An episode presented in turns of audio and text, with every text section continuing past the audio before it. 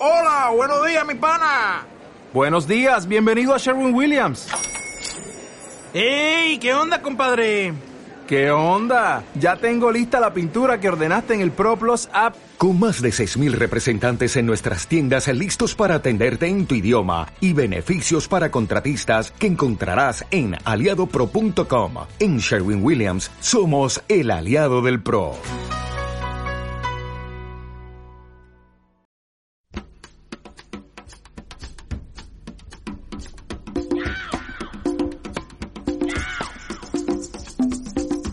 Simpatía por la industria musical con Carlos Galán en Subterfuge Radio.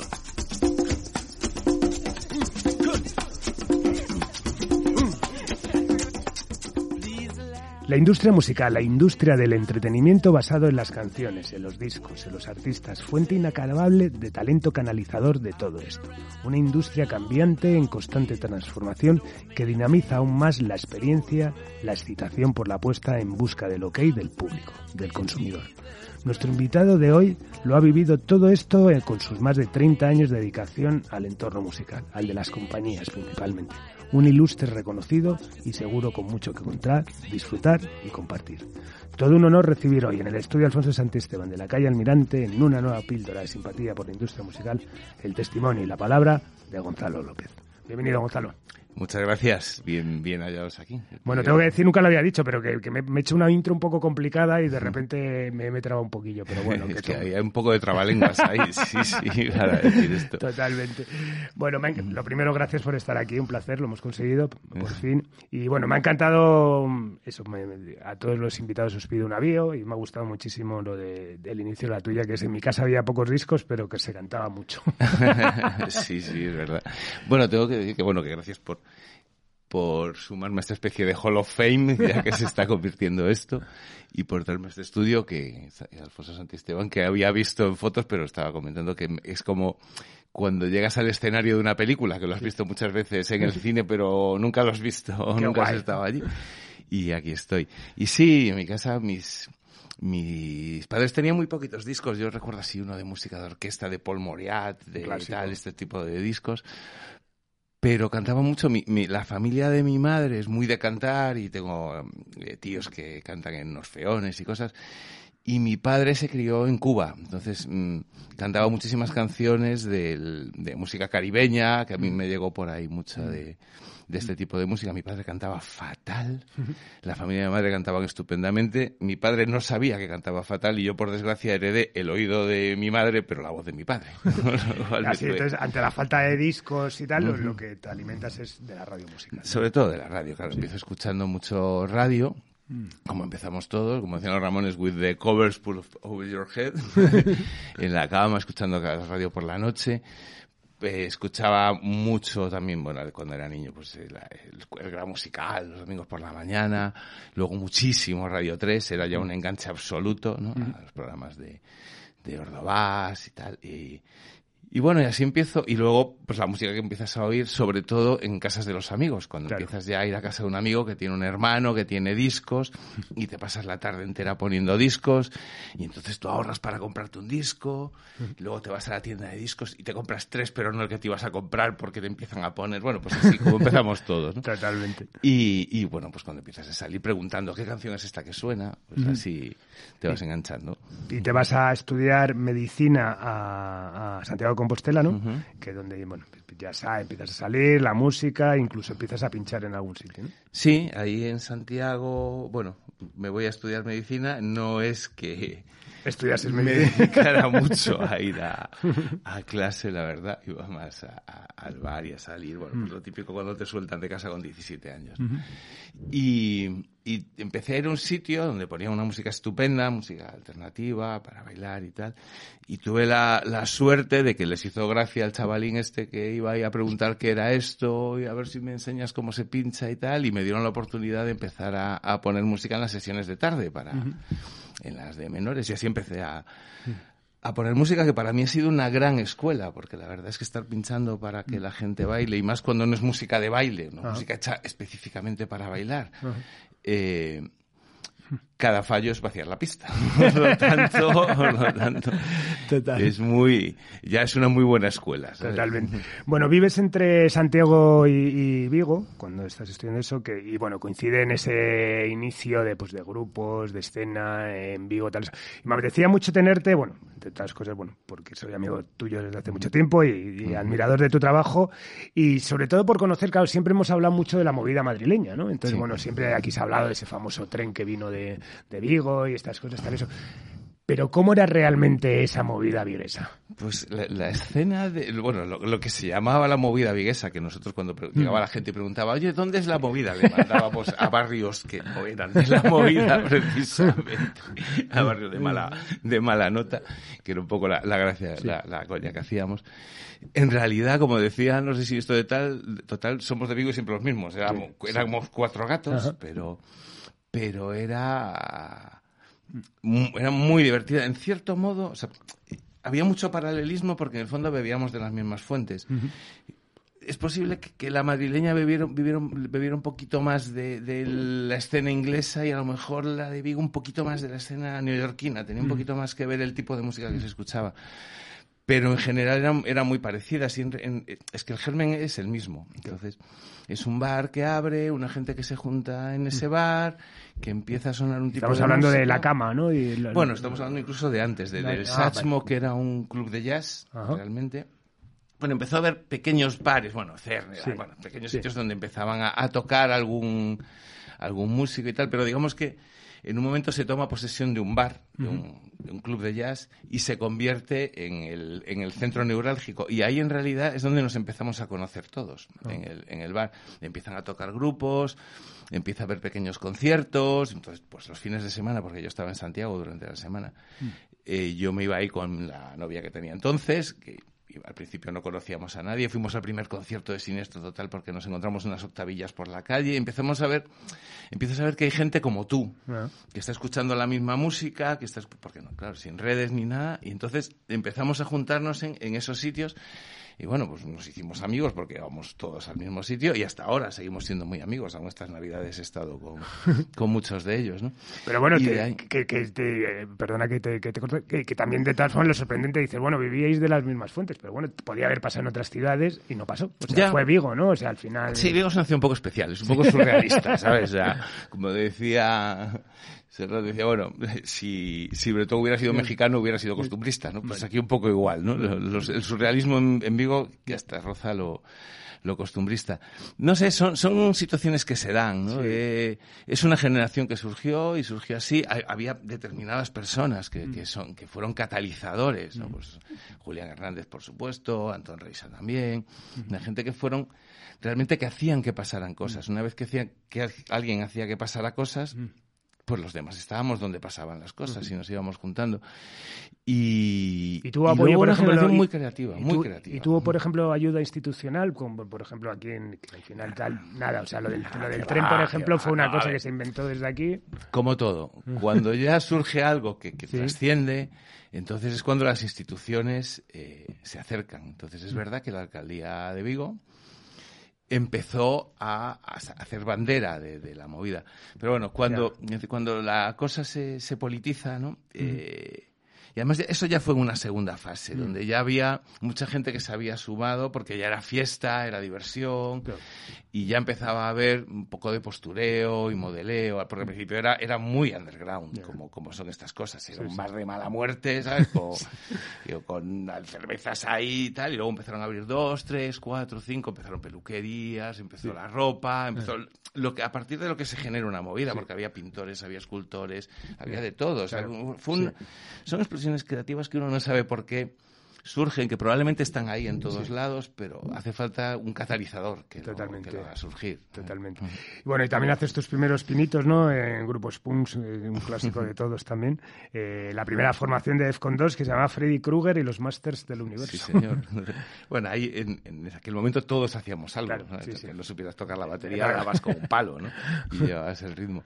Y empezamos a montar, pues eso, grupitos, hacíamos una canción, una mierda, un fanzine, una, un programa de radio alternativo, y, una, y todas las navidades en un sitio de, que se llamaba El Manco, que era un poco de sitios míticos de allí, se hacía el concierto de la Noche de Reyes, en el que se formaba un grupo solo para esa noche. Entonces, pues, el año anterior, por ejemplo, había sido, me acuerdo perfectamente, los Siete Pelmas, que era como The Return of the los Palmas Siete, ¿sabes? Con, haciendo ska, sinistro total y tal. Y este, ese año, que había sido el año de, de la explosión de, de Beastie Boys y Randy en sí y tal, pues dije, vamos a hacer uno de, uno de, de hip hop. Entonces yo era el DJ. y yo ahí me grabé mis scratches y me llevaba mis scratches con el play y el pause de un cassette. Lo llevaba todo grabado. Nos fuimos a un desguace de coches porque todos llevaban Volkswagen, pues nosotros SEAT. Y a comprar, a coger en los desguaces de coches. Y montamos cinco o seis canciones en una cafetería, todas buenísimas. Y fue un éxito, pero arrollador. Entonces, de ahí Julián y César, venga, vamos a, vamos a seguir con, con esto. Grabamos en los estudios de Siniestro, ahí el primer asalto. Eh, lo mío debió ser espantoso, seguramente. Y luego el grupo pues siguió en, siguió ya en Madrid. Lo que pasa es que yo ahí descubrí que si yo me quería dedicar a la música no era, Era por ahí. escenario. O sea, no, lo pasé fatal. Está mirando todo el mundo, ¿sabes? Todo este rollo. No, no, no me di cuenta que no servía. Pero sí que te queda para siempre esas imágenes Total. y eso de decir, ya, todavía artista, ah, tú eres de Defcon 2 y tal. Digo, sí, mira, fíjate en tu futuro, ¿sabes? A mí me sirvió solamente un ensayo con un grupo que tuve. Un ensayo ya me di cuenta. Darte cuenta. Bueno, y Pero momento- mira, tenemos que ser público. Tiene Ahí que haber alguien. también, o sea, claro, yo claro, totalmente. El no ser músico. Sí, sí. El haber puesto música. El haberme desarrollado al principio de mi carrera entre gente que sí son músicos. Como público, creo que es súper importante. Es decir, que haya gente dentro de esto que, es, que, nuestra cabeza funcione como la, intentemos que funcione Sí. como la del público, ¿sabes? No olvidarnos nunca que es, que es hacia quien está todo dirigido. Totalmente, totalmente. Eh, bueno, eh, a la raíz del boom, me imagino, de Siniestro Total, bueno, en, te recluta Dro, ¿no? Para, para llevar el sello en Galicia, pues un poco hacer un poco de todo, ¿no? ¿Cómo era el Dro ese en el que arrancas? ¿Cómo era, por ejemplo, la distribución en Galicia de los discos? A ver, era, eh, esto es la, era la parte de promoción. ¿no? Entonces, pues un día en- viene Charlie y tal, y, va, pues a ver a Siniestro y tal, pues nos hacemos amigos, porque es lo mismo, ¿no? Y, y de repente me dicen, oye, ¿tú quieres eh, llevar Dro en Galicia? Y eh, ellos unos irresponsables, yo otro, pues sí, pues vale. Entonces me mandaban discos, pero yo iba, lo que hacía era, iba a las radios y tal. Pero me decían, pues objetivos, tal, dinamita para los pollos. Tal. Y yo me iba a Radio Pontevedra y decía, ponme los Pixies, que era la que, la que me mola. Y de repente sonaban los Pixies en Radio Pontevedra y cosas así muy, muy, muy raras, ¿no? Y, yo no sabía ni que era un objetivo ni nada. Yo iba y me ponía los discos. y bueno, pues es lo que es caer en gracia también, ¿no? Claro. Entonces me mandaban los discos, llegaba a mi casa, yo los llevaba a la radio, las radios alternativas, todas las pequeñas radios que había entonces por todos lados.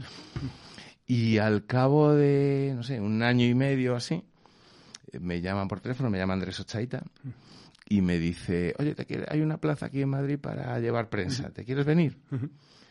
Y le digo, "Uf, déjame que consulta con la almohada. En aquel momento yo también me iba muy Sí, bien sí, ahí sí, pinchando, claro, ganaba claro. dinero y tal. Y cuelgo.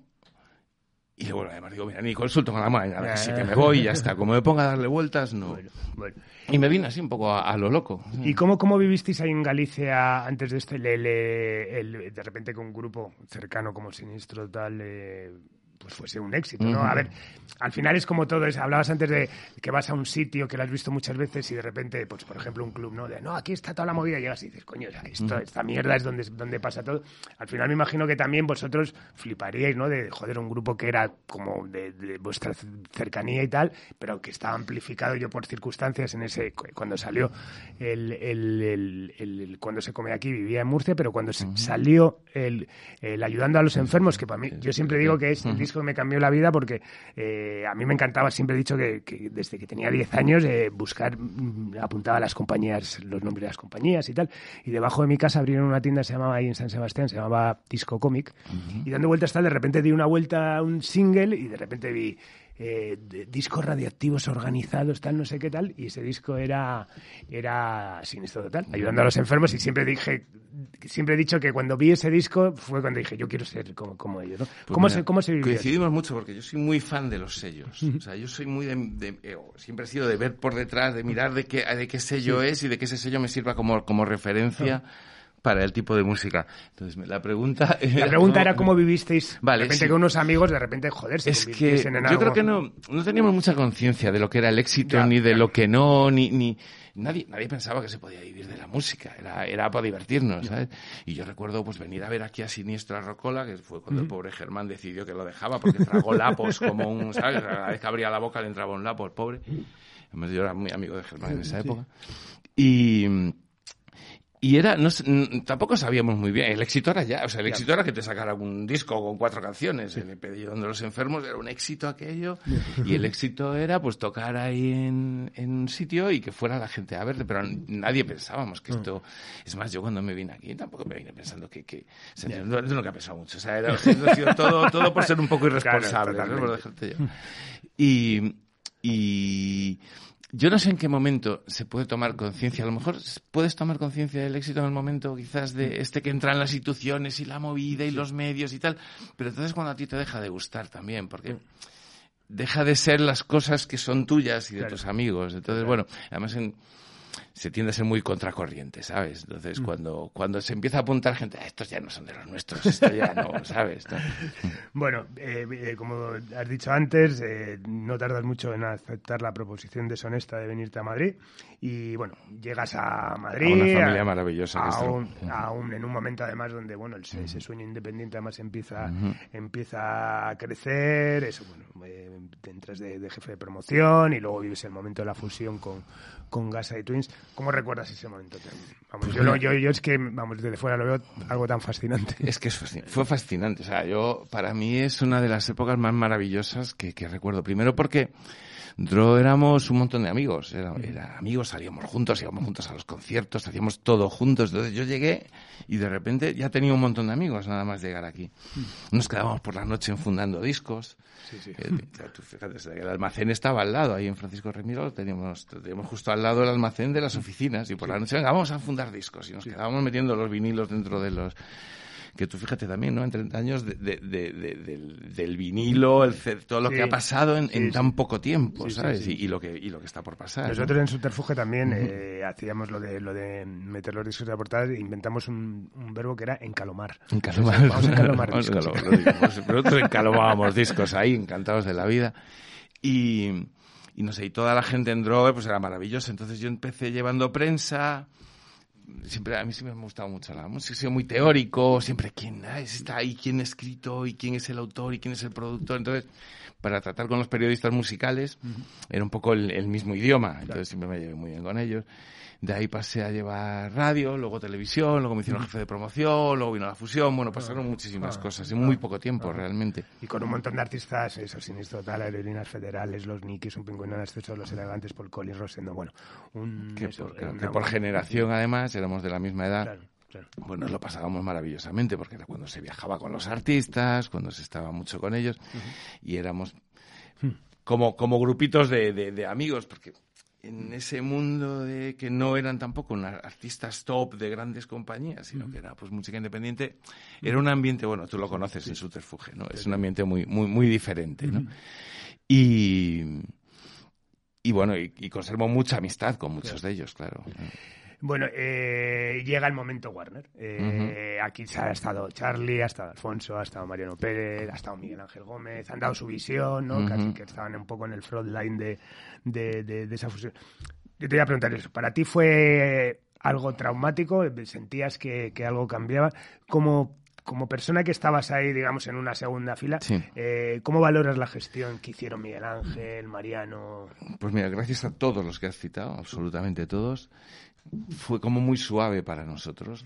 Apareció Saúl Tagarro por allí con sus cosas y su, y su visión desde el punto de vista comercial, ¿no? Porque es bastante, es un hecho bastante claro que según quien sea el presidente de una compañía, esa compañía tiene el foco en, en el lugar del don- de donde él viene. O sea, si el presidente ha sido AR, la, la compañía tiene el foco muy en artístico, si así viene de marketing, tiene el foco muy en el marketing, si viene de comercial, como es el caso de Saúl, tiene el foco muy en la parte comercial, que está bien, que también añade algo que yo quizás no tenía. Pero por lo demás, en realidad, éramos los mismos. Apareció David Bonilla, que venía de Warner, eh, que al final David era uno de los nuestros desde el día uno, vamos. y, mm, y no hubo no hubo ningún cambio real. O sea nosotros seguimos con la, con misma ahí, dinámica o- no hubo ningún trauma seguimos en la misma oficina. Yo no llegué a ir a López de Hoyos porque me fui antes.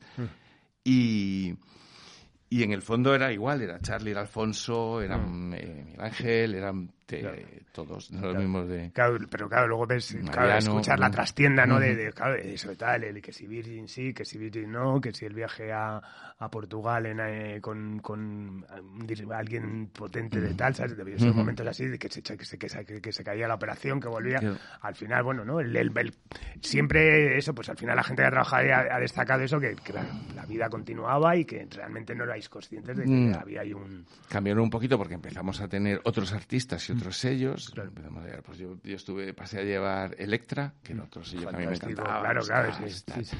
Y, y Dani Mezquita, eh, cuando en el Simpas de los Hombres G llevaba Atlantic, era digamos, mi, mi compañero en, en, en la- en el área internacional en ese, en ese tiempo.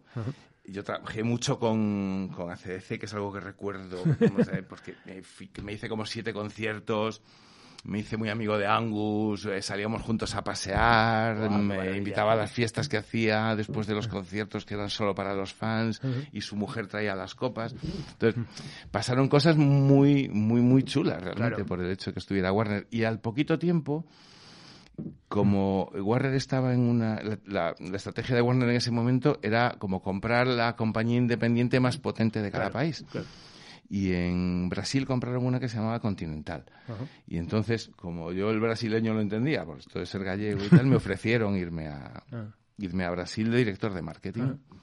Y en ese mismo momento, exactamente, porque yo tío, siempre tengo una suerte. Todo me ha pasado, todo. Suerte todo el tiempo, siempre buena. En ese mismo momento, Sandra Rotondo me, me llamó para eh, hacer una oferta para irme a BMG, a Ariola concretamente. Entonces yo me fui a Brasil y estuve allí como una semana en una convención que hicieron ellos en el Sertao. El Sertao es como en el campo, que era como una especie de rodeo americano, porque este era un sello muy basado en el sertanejo, que es la música popular de allí, que es como, es muy parecida al country realmente. Y casi todos son duplas de dos cantantes, ¿no? Que bueno, tengo más anécdotas que no voy a contar ahora, pero es que cuando llegué allí, vamos a un concierto de Donato y Estefano, a un sitio que se llamaba El Olimpia, y según entramos me pone uno en la mano en la espalda y me dice, tú eres de Vigo, ¿no? Y era, resulta que el dueño era un tío de Vigo y de repente nos cambiaron y nos llevaron al, al mejor palco que había. Entonces, llego yo el primer día y llevan a la compañía al mejor palco del Olimpia por mí, ¿sabes? Cosas muy curiosas que pasan. Y estuve una semana, pero realmente... eh, yo veía que eso no era mi música, era música, no era, yo venía del pop y de, no, no era mi, mi estilo de música ni lo entendía y no, y no me apetecía tampoco irme a Brasil. Y tú sabes que cuando en una compañía grande te hacen una oferta, si la rechazas, o sea, tienes que aceptarla, ¿sabes? Cuando Te tienes marcan a 30 y pocos años tienes que... Y, y decidí irme a Ariola. Fue difícil, me costó mucho, sobre todo por Charlie. Charlie me costó muchísimo des- despedirme de todos. Eso me lo vas a contar ahora, pero Sí. el- el- de- de- dices no a una oferta internacional, ¿no? Eh, eso que además años después también te hacen la propuesta que para ir a Portugal, ¿no? si, no si no me eh, equivoco. ¿Te hubiese gustado vivir ahora echando la vista atrás esa, esa experiencia internacional o bueno? A ver, lo que pasa es que esa experiencia, al no vivirla yo, la vivió otro amigo mío, porque después se fue Javier Bilbao para allá. Y, y sé lo que pasó. Entonces sé lo que Vale. hubiera pasado. Vale, vale. Y no, la, la cosa no duró mucho. Era una compañía muy tensionada, tenía una sede en Sao Paulo, que es donde estaba, donde estaríamos nosotros, estaba, y otra sede en, en Río. Y, y el tema duró poquito. O sea, no, luego de hecho Javier se fue a Greenpeace allá en Brasil y tal. Y, mm, y no, no me arrepiento en absoluto, porque además ni siquiera. A ver, yo, no, yo soy de. Si, si abro una puerta y la otra se cierra, ni, no miro nunca más. O sea, no, no quiero pensar nunca que hubiera pasado. Pero realmente en este caso sí sé lo que hubiera pasado. Con lo cual, bueno, bueno, luego hubiera. ah, pues Ya. sé, hubiera vuelto aquí, hubiera, la vida hubiera ido por otro lado. Y, y, bueno, ya hablábamos de eso, de cómo se lo toman en tu casa de siempre. Que- En Dro fue muy duro. O sea, yo, yo la, la- la conversación de despedida que tuve con, con Charlie la tengo grabada en, en mi cabeza porque fue uno de los momentos quizás más duros de, de mi carrera, decirle que me iba Y Charlie no quería que me fuera, claro. Y bueno, aún estuve con él otro día, nos seguimos, le sigo queriendo un huevo, le- probablemente es la persona a la que más le debo y, y, y fue realmente difícil irme a, irme a otro. Pero yo ya había tomado la decisión. Ya había tomado la decisión. y, y, y también, eh, pues también tuve suerte, la verdad. Bueno, entras en Ariola como jefe de producto local o luego director de marketing local y para después ser director de producto local en. Eh, es la BMG, la- estamos hablando ya de Avenida Los Madroños. Estamos hablando de Madroño, Vale. sí, de BMG, porque BMG englobaba Ariola y RCA. claro. Sí, sí. Con cámara arriba en la Con cámara tal, arriba, con los comités de los viernes Quien famosos, me pues, llama, ¿no? todo eso, todo eso. Quien me llama es Sandra. Es la, otra de las personas a la que más le debo en mi vida. Mm. Y coincide que entramos, Carlos López de, de- de director del sello y yo, en la misma semana. ¿no? Y a Carlos ya le conocía, entonces pues también, claro, eh, encontrarme con él pues es una suerte y además encontrarte con algo que es nuevo, con un sello que llega un nuevo director y tal, mm, es mucho más fresco y, y- y- y es mucho más sencillo adaptarte porque todo está todo está arrancando de nuevo. Tengo una, la típica conversación que se tiene con cámara cuando vas allí a su despacho y tal.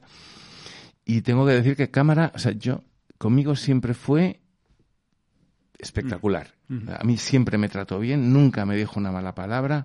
Era alguien de, que aprendí, de quien aprendí mucho.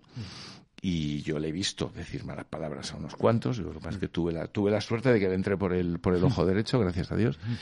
Y, y bueno, de repente era un mundo completamente distinto. A ver, seguíamos pasándolo muy bien y jugando al fútbol por los pasillos, pero, pero claro, ya era otra exigencia, era otro nivel y, y un jefe de producto en, en Ariola era un director de un pequeño sello. O sea, tú ya manejabas todo, tus presupuestos, tus inversiones, tus resultados, el porcentaje que tenías para invertir en marketing. En, en realidad te convertías desde el principio en el director de un pequeño sello. Entonces, para mí eso fue un aprendizaje bestial, porque yo al principio no sabía ni que era una orden de compra. ¿sabes? Claro. En, se ocupaba administración de todo y yo la primera que hice con Rocío Durcal, unos mariachis me querían partir las piernas porque querían cobrar y resulta que se pagaba a 90 días, yo no tenía ni idea de todo eso y el, el jefe del mariachi llamándome, o sea, o cobran mis músicos o voy y te parto las piernas.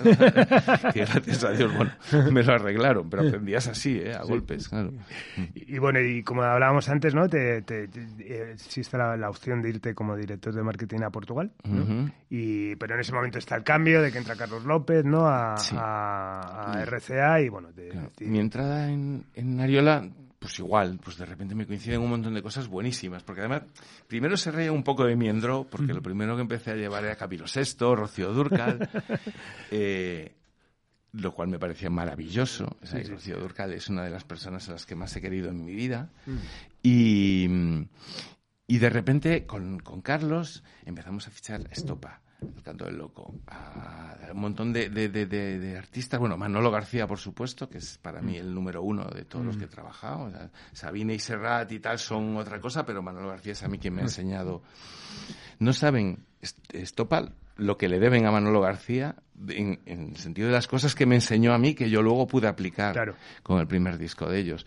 Bueno, sí, ellos, ellos sí lo saben, lo que no saben es los planetas ya te contaré lo que no saben. Y, y, y entonces pues empiezan a salir cosas bien y bien y bien y bien y bien y todo bien. Y es cuando me, me Carlos López tiene su tercer hijo, se coge una baja por paternidad y cuando vuelve ya había reventado estopa y tal y de repente dice, bueno, pues voy a cambiar esto, entonces puso a Barbat de, de director de internacional y a mí de local, digamos que dividió eh, la compañía en dos. Y en ese momento Cámara a mí me ofrece irme a Portugal, a- de director a Portugal. Y bueno, me fui a Lisboa, estuve buscando piso, fue bastante horror porque justo abrían el corte inglés de, de, de- de Lisboa ese año y estaba lleno de españoles buscando pisos. y yo estaba bastante decidido a irme, lo que pasa es que me empezó a deprimir un poco el, lo que yo podía encontrar para vivir, entonces o era muy lejos de, la, de las oficinas y tal. Y justo en ese momento, una vez más la suerte, hace que Carlos López tome, tome posesión de, de la presidencia de MMG y me diga, no, tú no te vas, tú te quedas. Y me pone de director de RCA. Y entonces yo encantado, porque además RCA es otro de mis grandes sellos de referencia, Elvis Presley y tal. Entonces, eh, pues de repente me veo pues, pues al frente de RCA eh, en una época y que igual RCA empieza a sacar unos discos maravillosos. Sí, sí, sí, claro. Strokes, Foo Fighters, Christina Aguilera, Pink, yo qué sé. Tenemos a Los Planetas, tenemos pues muchísimas cosas. El- empieza Pereza, que lo acababa de firmar Blanca, eh, con Dani Marín de, de AR. Y, y un equipo estupendo. Lo que pasa es que, claro, yo de repente me veo al frente de un equipo de 20 personas y empiezo a sentir la presión. de ya no son solo mis problemas, son los problemas de todos los demás. Pero bueno, Los problemas, además, en un momento donde bueno el negocio ya empieza a Claro, cambiar, justo. donde empiezas, Ujú. ya todos empezamos a ser más Empieza- sensibles de que algo estaba. Estaba empieza lo que me decía Iván Ferreiro, que lo- me dijo un día, me dice, mira, nosotros nos pasamos aquí un montón de tiempo imaginando un disco, grabándolo, haciéndolo, y el día que sales, sales a la calle, te vas a la tienda de discos corriendo a verlo y te lo encuentras tirado por la calle, en el, en el camino, ¿sabes? Sí, Bueno, sí. pues fueron esas épocas tan, tan duras y tan, y tan difíciles. Y aparte RCA, pues era una especie de, de, de patata caliente, ¿no? O sea, yo me acuerdo que abrí un cajón con faxes y estuve bien, veía los nombres de los antiguos directores, pues Blanca, Sandra, el propio Cámara, Gel, y año y medio. Ya. Y dije, yo me dije, año y medio. Y fue año y medio. bueno, casi dos. Pero bueno, eh, también después surge la oportunidad, ¿no? De, de, de, de- con, cuando la fusión con Sony, ¿no? de, Ujú. de, ser pioneros en, en- en asumir la, la nueva tendencia 360, el, el Sí. full rights, ¿no? Eh, que bueno, es la primera multinacional. Es que- la que primera, hacéis, sí, esto es una, también es una iniciativa de Carlos, que ante la situación eh, había ocurrido además que, que, bueno, pues Estopa no tenía manager, por ejemplo, cuando, cuando les firmamos y fuimos nosotros a buscar a managers, que yo le decía a Carlos, Carlos, el- aquí el negocio es, antes de que reventaran, ¿eh? Sí, es dejamos la compañía y nos hacemos nosotros los managers de ellos, que estos son la leche. Bueno, eh, y entonces Carlos pues, tiene esa gran idea y esa gran, porque Carlos la verdad es que era un tipo muy, muy brillante y muy visionario. eh, de, de- de decir, pues vamos a firmar los artículos con todos los derechos. Y hay una gran reacción en contra por parte del mundo de los managers, claro. Claro. Pero los managers tenían también sus sellos y sus editoriales. Nosotros en la editorial no entramos. Pero los managers también editaban los artistas. O sea, digo, digo si este juego lo empezasteis vosotros antes que nosotros. Es verdad que, claro, una compañía grande tiene, tiene más poder. Pero ser managers de artistas no significa quitarlos del mundo de los managers. Al contrario, nosotros lo que hacíamos era asociarnos con ellos. Lo que pasa es que una vez que el artista tiene el contrato de management firmado con nosotros, somos nosotros los que firmamos con un socio, con un co-manager. Y si el artista no está con... eh, primero, el contrato está condicionado a la duración del contrato discográfico. Si nosotros dejamos de ser la compañía del artista, dejamos de ser el Claro. manager del artista. Eh, segundo, no participamos en determinados derechos que tienen, que tienen los, los artistas. O sea, nosotros no tenemos, los royalties los pagamos, pero no cobramos luego un porcentaje sobre esos royalties, ni sobre la editorial. Y, y tercero, firmábamos un contrato con un socio, que era un manager profesional, que es quien se ocupaba realmente, pues, digamos que supervisaba toda la operación, pero luego había una persona que era quien, quien conocía ese mundo. Y, y simplemente el contrato tenía una duración, y sigue siendo, tiene una duración limitada, de modo que si el artista no está contento con el socio que hemos buscado, pues le buscamos otro. ¿eh? Pero realmente, en cierto modo, el artista está más libre de esa manera, ¿sabes? Pero era complicado, ¿no? Que, que, que lo entendiesen también. A ver, Fue yo en otra... y- en- y en- había gente que no lo quería Claro, entender claro. directamente, claro. Yo, yo en, eh, en mi liga, que Mm. evidentemente era menor, yo siempre, siempre lo cuento lo cuento muchas veces, que la primera vez que, que, voy a ofrecer a un grupo ser su manager también es a Marlango en el año 2003, 2004. Y bueno, estuve tres días casi sin dormir, digo, a ver cómo se lo digo, a ver cómo se lo digo, y tal, no sé qué. Entonces me senté delante de ellos, digo, no, tal, que, que- y les dije, no, que quiero ser también vuestro manager. Y se quedaron callados como, ¿cómo? Ya, no, ¿qué tal? No sé qué. Y en ese momento me hizo la cabeza, uff, aquí queda mucho camino por Queda, hacer. claro. De hecho, tardé muchos, bueno, muchos años, yo creo que fue hasta Cycle en el 2008, que llegué, pude cerrar un acuerdo, o sea, fueron años que no, no había manera de que lo entendiesen. ¿no? que picar. Y porque era complicado, además eso, pues, hablaba de, de esa condición de pioneros en, en asumir ese rol, porque claro, al final fue el prueba-error, prueba-error, prueba-error, ¿no? Y encima modelo que no es que llegó alguien y dijo, no, hay una solución para el business, es este. No, no. O sea, cada uno se lo inventó en su casa. Yo siempre digo, yo cada vez me, venía por las mañanas y decía, a ver qué hago, ¿no? Y al final todos llegamos a. Era, era, era exactamente eso. Era, era iniciar algo que no existía, o sea, lo que, pues, una startup, a fin de ah, cuentas. Ah, ah. Y, y, era explicarlo, sobre todo, y explicar lo que significaba. Pero bueno, hay artistas que llevamos siendo, teniendo su management desde hace 20 años. ¿eh? Y, y, mucha gente ni siquiera lo sabe, porque tampoco, tampoco es necesario, ¿sabes? Y, y bueno, lógicamente también tiene que ser un valor añadido, que eso es una cosa que yo presiono y trabajo mucho en la compañía. Por un lado, es una ayuda también, porque mi, mi, trabajo son dos partes. Una es el Artist Management, que son estos artistas, pero otra también es la que se llama Race Participation, que son artistas en los que tenemos una participación en, en, los derechos de, las giras, que a los que también yo intento dar un servicio global, porque en el fondo la, trayectoria de un artista dentro de una compañía es como circular. Empieza trabajando AR, pasa por marketing, eh, en, esporádicamente tienes que tratar con royalties o con comercial o con lo que sea. Y yo intento acompañar a lo largo de todo eso porque también la experiencia que yo he tenido en mi, en mi carrera me permite conocer cómo funcionan todos los ámbitos de, de la compañía. Y, y, a día de hoy también ocurre otra cosa que empezó a ocurrir ahí, que por eso fue un tema bastante visionario el decir eso. Es decir, un artista hoy no son los discos que vende, hoy no son los streams que, que tiene, hoy es eso, pero también es la importancia que puede tener para las marcas, también puede ser la importancia, hay artistas que, que en directo ganan mucho dinero y giran mucho, pero venden muy pocos discos. Entonces, ahora el artista es una globalidad dentro de la compañía que puede ser rentable por una razón o por otra. Entonces, si un artista, lógicamente, es muy rentable en la parte de, discos o en la parte de, físico, ya difícil, ¿no? Pero en la parte de streaming, nosotros no necesitamos tener una participación. Cuando el artista estalla, muchas veces decimos, vale, pues a partir de aquí ya no tenemos participación en giras porque eres, porque eres rentable y vamos cambiando la manera de, de, mm. funcionar y, mm. y, el, y, la manera de, llevar el negocio. Esto es una cosa que está absolutamente viva. Es que cada día vamos, esto va evolucionando y va cambiando. Y, es muy importante tener, tener bastante claro eso y también, pues, pues lógicamente, apoyarles en, los que, en lo que hace falta. Yo la verdad es que es un tema que ahora mismo pues son como, pues, yo que sé, 50 artistas, no, no sé contar, pero aproximadamente, y no hay ningún conflicto. Cero conflicto. No, está claro, ¿no? Ya, yo creo que lo, han, subido. Pero bueno, en tu caso es eso, bueno, eso, desarrolláis esa, esa, esa línea, se monta como una empresa dentro de la, de la empresa, luego compráis una parte de 33 eh, Management y te vas incluso una temporada a trabajar con ellos.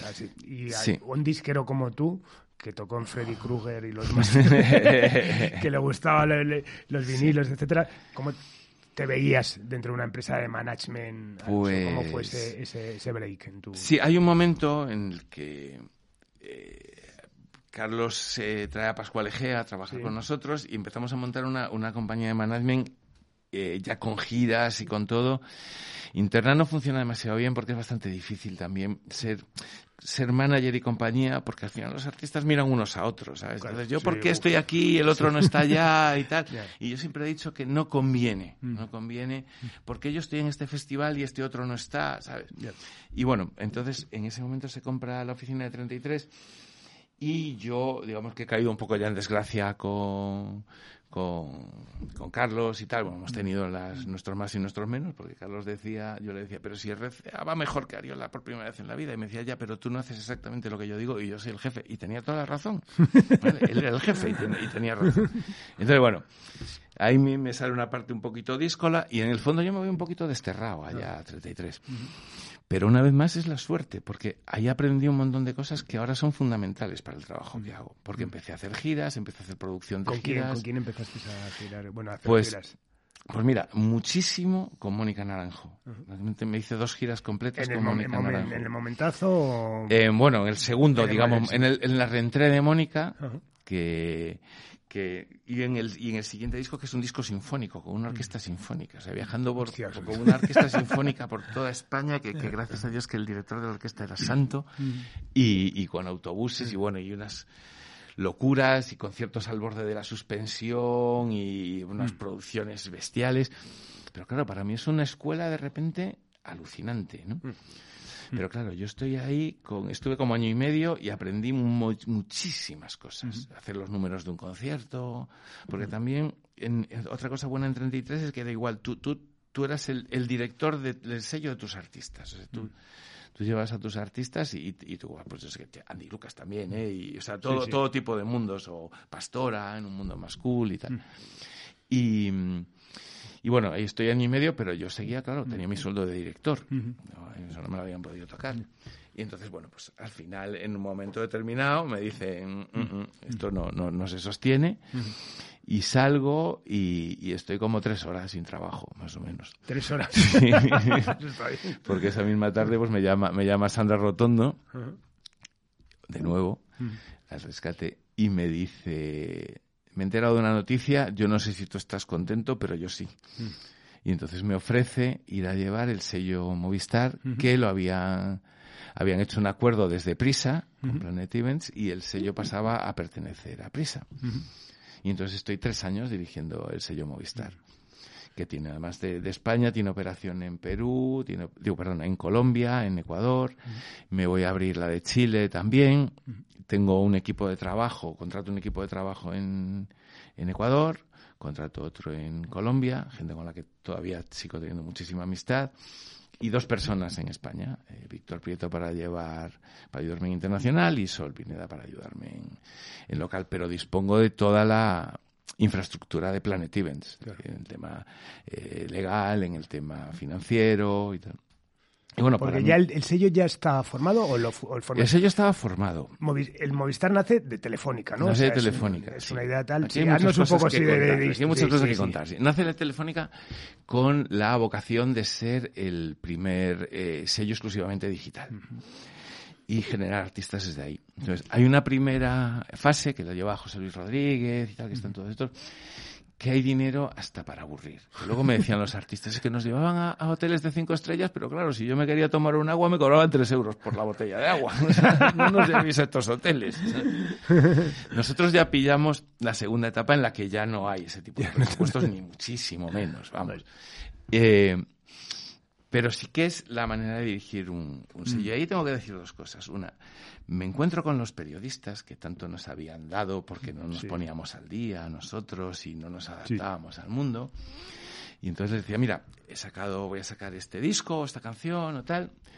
Y se la mandábamos para que me hiciesen una crítica o una reseña. Vale, mándame el disco. No, no, es que no hay disco, es que es exclusivamente digital. Ah, pues si no me mandas el disco no te puedo hacer nada. Y digo, hijo de tu madre, que, que, que tú estabas diciendo que éramos nosotros los que teníamos que adaptarnos al mundo, al mundo digital. Sí, sí. Y ahora me vienes a decir esto. Y de esto nos pasó mucho. Y luego no conté tampoco nada con el apoyo de, de las radios. Aún estando en prisa, en realidad Baró fue más enemigo que amigo. O sea, a mí lo primero que me dijo en la primera reunión es esos, esos grupos tuyos son una mierda. y le digo, no son míos. A mí me han contratado para llevar el sello, son tuyos. Ya, ya. que son, son de Sí, prisa, sí. de tu casa. Y no, Bueno, no, no, yo te voy a hacer, perdón, un inciso ya. Yo siempre lo que, que también yo cuando hice lo de lo del diablo, que, bueno, no, de una operación Bien. y tal, y claro, y, y menos mal que Baró nos tenía cierto cariño y nos daba un poco tal, pero no daba ninguna bola y, Ninguna. los del diablo, pero joder, pero si somos, si estamos en el piso de arriba, ¿no? Entonces, no, no, o sea, el sello él ya tenía algo contra el sello y tal, Sí. cuando yo no era nada contra mí. Pero, pero imposible. Decía, pero ábreme un espacio a las 4 de la mañana. ¿Sabes? A media hora del sello Movistar, así telefónica, están contentos. No sé qué. eh, incluso generamos también editorial y tal. No, no hubo forma humana. Y, reportabas a Planet. ¿eh? Tú reportabas a sí, Planet, yo ¿no? trabajaba dentro de Planet, dentro de la estructura de Planet, con Sandra. Vale. ¿no? Y, pero el sello lo, lo llevaba yo. Todas las decisiones eran todas mías y la, el presupuesto lo manejaba yo y tal. ¿Qué artistas sacasteis? Pues mira, aquí había un artista, eh, había dos artistas, eh, Rack Dog, que era un grupo de Vigo, que gracias a ellos además eh, hice uno de los mejores amigos de mi vida, que es Montapias, que le fui a llevar, le fui a llevar el, el vídeo a cuando estaba el Inquis. Y me dice, ah, estos te los pongo. Y digo, ¿por qué? Porque son de Vigo. Y digo, ¿cómo que son de Vigo? Es que yo soy de Vigo. Ah, pues yo también. y, y, y 84. Ah, 84 era un grupo que también estaba muy, muy bien. Muy bien, sí, Y, y luego, pues en, en Ecuador, un artista que se llamaba Brito y en Colombia uno que se llamaba Camo. Y ahí estamos como, bueno, el- el- la operación de España eh, dura un año, un año y medio, y el segundo año ya la tengo que financiar con los pocos beneficios que saco de la, de la, de la internacional que me permiten estar otro año y medio más. Pero llega el Mundial de Fútbol de Brasil y dice Telefónica. Primero era muy difícil desarrollar artistas porque son muy invasivos en, en marketing. Entonces tú hacías un concierto en cualquier garito y te lo llenaban de azafatas de Movistar y, y, tal. Y decía, pero dejadme que desarrolle los grupos y luego ya le ponéis Movistar. Pero no había manera. Entonces la credibilidad era imposible. O sea, era imposible. Tú te vas a hacer un concierto en el sol y te vas a ver a un grupo al sol y te encuentras todo lleno de azafatas de Movistar. Pues no. Y ahora echando la vista atrás con el ¿crees que fue un poco un despropósito o que realmente fue algo demasiado avanzado en su tiempo eso de hacer un sello digital en ese momento? Que yo también lo veía desde fuera y me parecía... Fue un juego. Fue un juego. alguien se le ocurrió de patrocinios porque le gustaba la música y dijo, pues vamos a jugar y ahora vamos a montar un sello y tal. Pero claro, el que manejaba el juego, pues también quería controlar el juego. Entonces, yo, la, interlocución que tenía allí dentro, salvo, bueno, hombre, Rocío Vallejo Nájera, que llevaba lo de España bien, pero ellos ya estaban también muy acostumbrados a querer ellos decidir cosas que yo no quería que decidieran. ¿no? Y, y luego era muy difícil traspasar las puertas de otros, de otros departamentos. Cuando yo quería hacer algo con Telefónica, con algún departamento, la persona que estaba, que en la mayoría de los casos no sabía ni quién era Bob Dylan, literalmente, eh, me decía, no, bueno, cuéntamelo a mí y yo lo cuento. Y digo, es que no lo vas a saber contar. Y bueno, pues, entonces, bueno, pues duró lo que duró, pero a mí me sirvió también, pues, para mucho, ¿no? En cuanto a contactos y en cuanto a, a ver como eh, zapatero a tus zapatos. Es mm. como cada cosa tiene que dedicarse a lo suyo. Y está bien tener un sello, y está bien patrocinarlo, pero si patrocinas un sello, dale, dinero y olvídate. Y déjales funcionar. Porque como quieras controlar, por eso cada uno hace bien lo que hace y por eso las, mm. las compañías siguen siendo compañías, los managers siguen siendo managers mm. y, y, cada uno tiene que estar en, en lo suyo si no sería sería muy sencillo, ¿sabes? Que cualquiera dijera, bueno, pues ahora pongo mucho dinero y ahora voy a montar una no, no, totalmente, Y no pasa, porque pues por eso. Y, se acaba la aventura. Llega el Mundial de Brasil y dice Telefónica, toda la pasta para el y se acaba la aventura. Mm. Y una vez más, pues producto de, esa suerte que me persigue, eh, habían echado a la persona que me había echado mm. de, Sony y la persona que, que, estaba en su lugar, que es Barbat, mm. me dice, ¿quieres volver? Y yo al principio no quería volver es que no sé, no. Pero por otro lado, era tentador también, porque bueno, pues era un sitio que conocía. AFO también estaba en, la, en que quería que yo volviera. Yo a AFO le, admiro muchísimo también. Barbat también ha hecho un montón de cosas muy, muy buenas por, por, sobre todo por, por lo que es la conciliación y tal. Y, pero yo tenía también mis proyectos personales y tenía mi duda, ¿no? Mi chica estaba allí, también era un factor a favor. Pero bueno, al final decido volver y acerté, porque fíjate, la pandemia mm, no es lo mismo estar trabajando en una gran corporación que haberme encontrado yo solo, que hubiera sido. Estamos hablando de que cuando te Estamos pues hace nueve años ahora, o sea, el 13, mm. sí, a finales del año 13 más o menos. Mm. Y, y entonces vengo ya a ocuparme otra vez de la división de, de, esto de Marketing Management y, y, y Participation, sí. Y, bueno, y hasta hoy, la verdad es que... Y te encuentras, digamos, otro horizonte en el sentido, bueno, que ya los artistas han asumido más esa, ¿no? esa participación por parte de la compañía. Sí, bueno, pero también me encuentro el gran cambio que se produce generacional de artistas y, de y de todo, y de cómo funciona la música, porque realmente en los últimos años la música es la música, siempre seguirá siendo, las canciones vendrán definidas por los medios de, o sea, porque al final la música varía, pues ahora mismo sin pensar en una canción de siete minutos como Stairway to Heaven o, o, o de California o tal, ese tipo de canciones, o Stay, porque, claro, la, música siempre viene condicionada, yo creo, por tres factores, ¿no? Mm. Uno es eh, los medios que la, que la muestran, ¿no? Si la radio te dice tres minutos, pues tendemos a tener canciones de tres minutos las drogas, por supuesto, del mm. momento. La música psicodélica tiene que ver con un tipo de drogas, o, otra, o la, el punk tiene que ver con otro tipo de drogas. ¿no? Y, y luego la, la, tecnología. Una vez que la música está grabada, entonces, ¿hacia dónde vamos? No? Pues a lo mejor vamos hacia canciones de, de 15 segundos, ¿sabes? Mm. Porque los chavales escuchan, no, ponme la canción, no, pero el trozo que a mí me gusta. Pero bueno, ya la hemos vivido, es el jingle. ¿sabes? Quiero decir que tampoco, tampoco es nada nuevo. Entonces, lo que a mí lo que me parece muy interesante ahora, sobre todo que ya tengo una edad diferente a las generaciones que están ahora ahí, pero me gusta mucho y sobre todo me gusta mucho trabajar con el artista en desarrollo, con el artista que está empezando, que es a mí el que me, que me estimula de verdad y el que creo que le puedo aportar algo. Es que son los mismos. O sea, es otra generación, es otra manera de ver las cosas, pero son chavales haciendo música. Igual ahora tienen unas expectativas más altas. Puede ser que tengan unas expectativas más altas, sí. Pero las, las dudas son las mismas. El miedo es el mismo. El artista sigue siendo diferente a todos los demás, porque el músico se enfrenta, tiene dos, dos cosas. Una, es alguien que se enfrenta de repente a el, grande, a grandes audiencias que le mm. dicen levanta el dedo derecho y todos levantan el dedo derecho. Levanta el dedo. Eso no le pasa a un actor. Un actor es muy popular, pero no tiene ese feedback instantáneo. Le puede pasar a un futbolista, pero el futbolista forma parte de un de un conjunto, de un, de un de algo colectivo. Mientras que el artista es él, o sea, sus, amigos y sus compañeros también son sus rivales. Entonces, trabajamos con, una, con un material que es muy, muy humano, que es muy curioso y muy diferente y que por eso mismo tiene unas sensibilidades y unos problemas con los que tenemos que, que ayudarles. Es, muy, es, muy de diván muchas veces, más que, más que de silla. Entonces, ahora que lo veo con cierta perspectiva, antes estaba inmerso y no, pero ahora eh, me gusta muchísimo. Me gusta mucho verlo y me gusta mucho observar cómo funcionan y me gusta mucho pues ayudar cuando, cuando puedo también, ¿no? Totalmente. Bueno, una carrera intensa, eh, un poco de cuento casi, ¿no? Vives la explosión independiente, los cambios de formato, las fusiones, las nuevas estrategias de, de, de negocio. Bueno, lo has visto casi todo, ¿no? Bueno, y lo que me queda por ver. Por supuesto, por supuesto. Creo que no, o sea, yo creo que, me, fundando hablaba al principio de, de, lo cambiante, es eso, o sea, ya más, o sea, lo de ahora ya es tremendo, cómo envejece todo, cómo aparece de repente, si veía una cosa como TikTok que hace un año era una cosa de, bailecitos y ahora son los que mandan y tal, ¿no? es que 30 años es una generación, sí, en una generación eran cassettes y vinilos, CDs, MP3, piratería, streaming y lo que venga, la web 3.0, eh, las canciones que vendrán de, de, de, TikTok o de lo que venga después, porque nada dura demasiado. Entonces, sí que me parece súper interesante y creo que nos quedan muchísimas cosas por ver.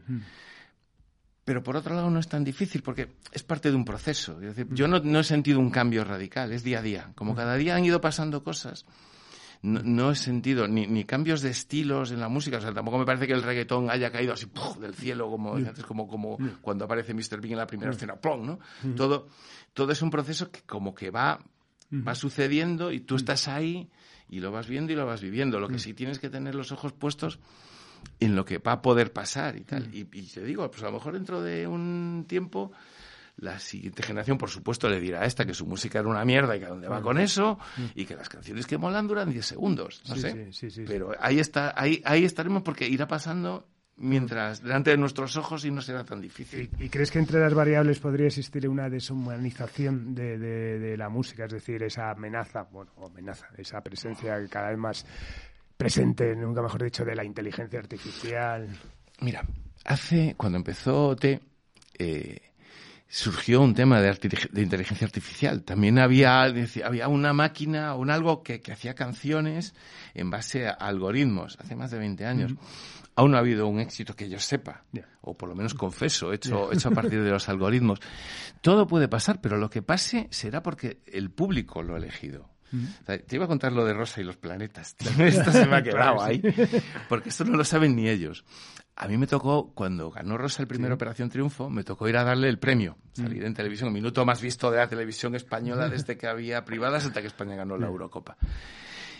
Y yo no quería ir, y Carlos me dijo, no, vas. Entonces, yo me fui a, Barcelona porque me obligó, no llevaba ni maleta, ni me tuve que comprar ropa allí y todo. Y, y era, porque dice, si no, lo va a sacar Ariola. Y yo, no, no, esto es RCA, porque yo me había comprometido hacer el disco de encuentros con entidades de los planetas, un vídeo de cada canción, que era la primera vez que un disco iba a salir todo en vídeo. Y eso fue gracias a Rosa de España. Esto los planetas no lo saben, nunca se lo he dicho. Bueno, que, que, lo que sea será lo que el público elija y lo bueno es que nosotros, cada uno de nosotros, podemos elegir nuestra música sin ningún problema, no hay que pelearse con nadie. Yo me escucho la música que a mí me gusta, en el momento en que a mí me gusta, y trabajo Give the people what they want, ¿no? El trabajo, o that's entertainment, da igual. O sea, trabajo Mm. En lo que la gente quiere y en yo intentar hacer llegar a la gente lo que yo creo que vale la pena. A veces lo conseguimos y se llama éxito, a veces no lo conseguimos y se llama fracaso que nadie conoce, como se ha hablado muchas veces, porque ha habido grandes artistas que nos hemos dejado, que, que a la gente no le ha gustado y bueno, pues, pues mala suerte, ¿sabes? Pero no creo que cambie mucho la esencia, ¿sabes? La esencia... El single ya existía en los años 50. Pero vamos, a ir más allá. Si, si te concediese el poder de decidir qué va a pasar, ¿qué te gustaría que pasara? Uy, madre mía, qué pregunta más buena. qué pregunta más buena. Hombre, a ver, a mí me gustaría que la música que más éxito tuviera del mundo es la música que a mí me gusta. ¿O no? Porque a lo mejor también a mí me gusta que la música que a mí me gusta no sea tan masiva, Claro, ¿sabes? claro. Porque si no me acaba... No, no te creas que yo tengo un gran deseo. A ver, me, me gustaría que triunfe la gente que se lo merece. O sea, hay, hay artistas que realmente se merecen el éxito y se merecen triunfar. Y a veces ves que no lo, que no lo consiguen y no saben ni por qué, porque nadie, nadie sabe por qué las cosas. Más que, más que lo que pueda pasar en música, es que no lo sé, porque es que a lo mejor dentro de, de- de tres años a mí me gustan las canciones de 10 segundos, es que no tengo ni idea, ¿sabes? Eh, es eso, que, que, que, que tenga éxito quien se merece tener éxito, quien de verdad tiene talento, ¿sabes? Que el talento sea reconocido. Eso sí que me, eso sí que me parece que se- sería un, un deseo. ¿sabes? Totalmente. Y bueno, y en el trato con los artistas, mm, ¿qué, qué, qué, qué- qué difer- bueno, hay diferencias muchas, evidentemente, por todo lo que ha cambiado, pero el trato, por ejemplo, de un artista, ¿cómo, ¿cómo recuerdas a los siniestros total del año 81, al- el trato de, con ellos, al trato con un artista de? Bueno, en este caso que me estás hablando de, de amigos, Sí, vale. pues bueno, es la relación que tienes con un amigo a lo largo sí, de los años. Vamos a hablar de artistas, como eran los Sí. artistas, ¿no? Al final, yo siempre digo, no esas ganas de, ¿no? De, joder, de- A ver, claro, a ver, tratar con artistas, que es lo que te decía, que es que es un es un material humano eh, diferente. Hay una cosa fundamental cuando tú trabajas con ellos en, en término profesional, que es tú dedicas muchísimas horas a pensar en ellos. Entonces, primero que el artista es el artista y hay de por sí un cierto síndrome de Estocolmo de, de la fascinación que ejerce un artista sobre, sobre todo el mundo.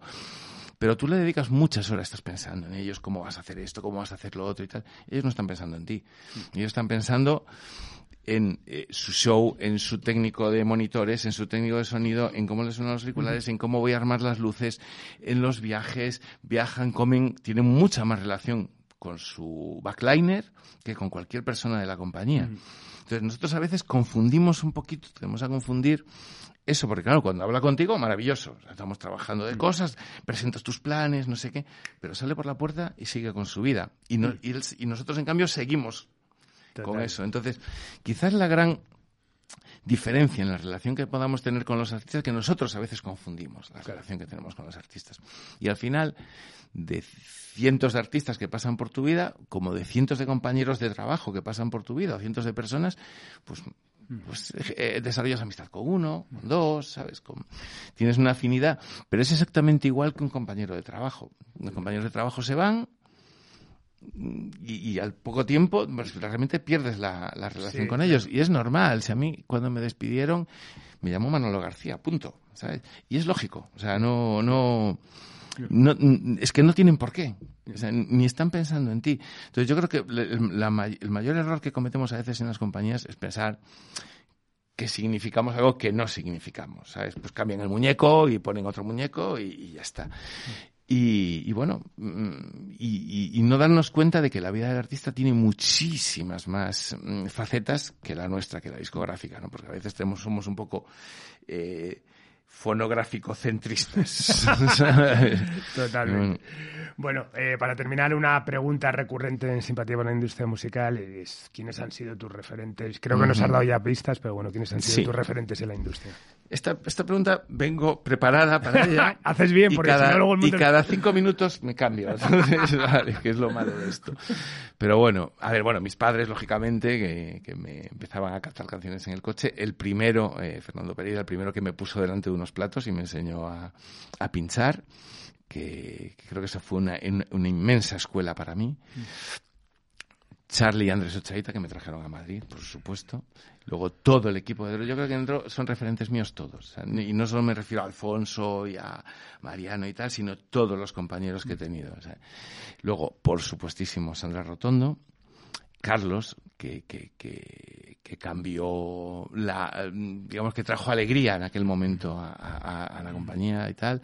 Cámara, que es el, el, gran gurú, yo creo, de, de, todo el mundo. No sé, es que es muy difícil, ¿eh? Es muy difícil esta pregunta, porque ya, me estoy dejando a alguien, ¿sabes? Y ya, y ya me fastidia. Pero bueno, bueno, eh, y bueno, y hay una persona que es, que es la persona con la que vivo que es referente en lo musical y en lo, en lo profesional y en lo personal, que es Blanca, Blanca Salcedo. Bueno, ese es mi... Muy bien. Oye, pues nada, no te preocupes si te has dejado a alguien, yo creo que... Me lo he dejado, perdonadme lo va a entender, eh, eso porque, bueno, creo que has hecho un ejemplo. Además, siempre que has querido destacar a alguien lo has hecho y, muy bien. Así que nada, muchísimas gracias, Gonzalo. Ha sido un placer compartir tu testimonio y enriquecer ya esta cuasi enciclopedia que estamos haciendo. pues sí, ¿no? A mí eso formar parte de este Hall of Fame que no me resistió un poquito esto de hablar de mi vida, de, ¿no? De, mí y tal, pero bueno. Eh, mira, me alegro mucho de haberlo hecho. Me lo he pasado fenomenal y me parece estupendo. Es bueno sentarse ante un gran conversador como tú. y esto es, conversar. al final hemos estado charlando. yo Espero que a alguien le interese. a, veces, a veces me dicen de, pero no te cansas. Digo, si es que cada vez que me siento, la última es la mejor. O sea, que, de verdad que nada, muchísimas gracias. Ha sido un placerazo. Pues nada, igualmente. Muchísimas gracias. Lo dicho, bajamos una vez más la verja del estudio Alfonso Esteban de la calle Almirante, en su Terfuge Radio, en una nueva entrega de Simpatía por la Industria Musical, con Laura Rodríguez a los mandos técnicos y nos vamos con el siempre reivindicable Miña Terra Galega de Siniestro Total. Adiós. Has escuchado Simpatía por la Industria Musical, un podcast producido por Subterfuge Radio.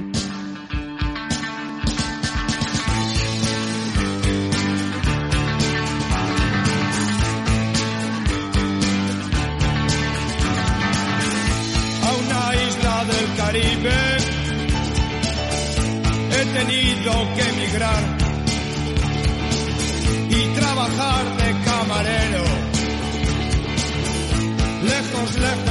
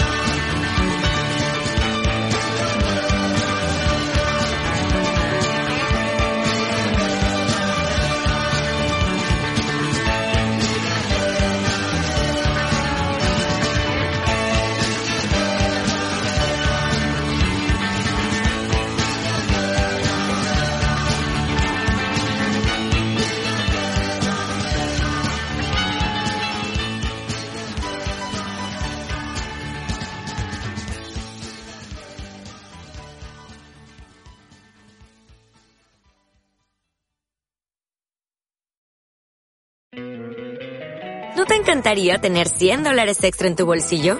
Haz que un experto bilingüe de TurboTax declare tus impuestos para el 31 de marzo y obtén 100 dólares de vuelta al instante. Porque no importa cuáles hayan sido tus logros del año pasado, TurboTax hace que cuenten.